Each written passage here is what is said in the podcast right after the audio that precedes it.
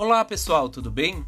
Meu nome é Isaac Nunes e este é o Sedimenta Podcast, o podcast para você ouvir engenharia química e aprender sobre operações unitárias. Hoje vamos falar da câmara de poeira, que também é conhecida como câmara gravitacional.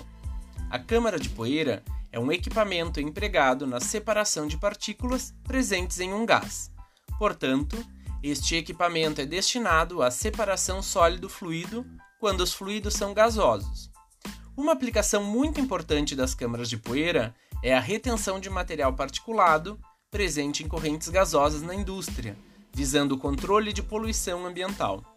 Uma câmara de poeira é semelhante a uma caixa que possui compartimentos abertos na parte inferior. Estes compartimentos são como funis, só que não são redondos, geralmente eles são prismáticos. A separação do material particulado na câmara de poeira se dá pela diferença entre o tempo de permanência da partícula na câmara e o tempo de queda dessa partícula. Como as partículas estão presentes na corrente gasosa, o fluido arrasta elas como se estivessem se movimentando no lançamento de um projétil. Ao longo do tempo, a partícula vai perdendo altura e começa a cair. Nesse caso, temos o movimento da partícula bem caracterizado em duas direções. O tempo de queda da partícula está relacionado à velocidade terminal da partícula e se dá ao longo do eixo y, sendo o tempo que a partícula demora para descer da altura onde entra na câmara até o começo do recipiente onde é coletada. O tempo de permanência é o tempo que a partícula demora para percorrer toda a extensão da câmara, portanto, o tempo necessário para percorrer a distância dada no eixo x, que corresponde ao comprimento da câmara. Para saber se a partícula fica retida ou se é arrastada da câmara de poeira, comparamos os tempos de queda e de permanência. Se o tempo de queda for menor que o tempo de permanência, a partícula fica retida na câmara, uma vez que demora menos tempo para cair do que para percorrer o comprimento da câmara. Se o tempo de permanência for menor do que o tempo de queda da partícula, ela acaba sendo arrastada e não é coletada na câmara de poeira. Uma condição limite para a operação é quando o tempo de queda é igual ao tempo de permanência. Pelo que já conhecemos do movimento de partículas em fluidos, podemos perceber que, mais facilmente, no início serão separadas as partículas maiores, que possuem mais massa e, portanto, a força gravitacional puxará essa partícula com mais intensidade para o recipiente de coleta.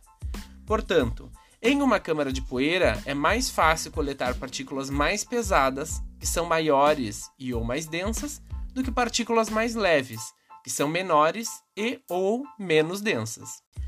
De modo a se aumentar a eficiência de coleta em uma câmara de poeira, pode-se ter mais de um compartimento de coleta na mesma câmara, fazendo com que ela seja mais comprida, o que aumenta o tempo de permanência e faz com que as partículas de tempo de queda maior acabem ficando retidas. Com o mesmo objetivo de aumentar a eficiência de coleta, pode-se associar câmaras de poeira em série e em paralelo. Essa associação é obtida com a inserção de bandejas dentro da câmara de poeira, na horizontal ou na vertical, o que mantém o equipamento compacto e com melhor desempenho. No caso da associação em paralelo, a vazão alimentada no sistema se divide igualmente entre as câmaras que foram criadas com a inserção das bandejas. Assim, cada uma das câmaras que opera em paralelo possui vazão reduzida, o que resulta em diminuição do diâmetro máximo que é coletado na câmara.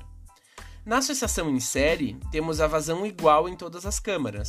O que modificamos nesse caso é a distância total a ser percorrida pelas partículas. Como o comprimento total é maior, o tempo de permanência aumenta, resultando em maior coleta de partículas. Para o projeto de câmaras de poeira, a determinação do comprimento total, por exemplo, ou do número de módulos necessários para uma determinada eficiência de coleta que é exigida, nós podemos fazer estimativas empregando não somente um único diâmetro discreto de partícula, e sim uma equação de distribuição de tamanhos. Para isso, iremos realizar uma análise de distribuição do tamanho de partículas e aplicar esses dados na construção do modelo, que pode ser GGS ou RRB, por exemplo, e assim construir a equação do modelo de distribuição a ser empregada no projeto do equipamento. A câmara de poeira é um equipamento de geometria simplificada e com baixo custo operacional, visa atender à legislação no controle da emissão de particulados da atmosfera, por exemplo. Por isso, está presente em diversas indústrias, como exemplo, no tratamento dos seus efluentes gasosos. Bem, essa foi a nossa conversa de hoje. Por agora é isso. Sedimento esse conhecimento aí. Aguardo vocês a qualquer momento. Abraço.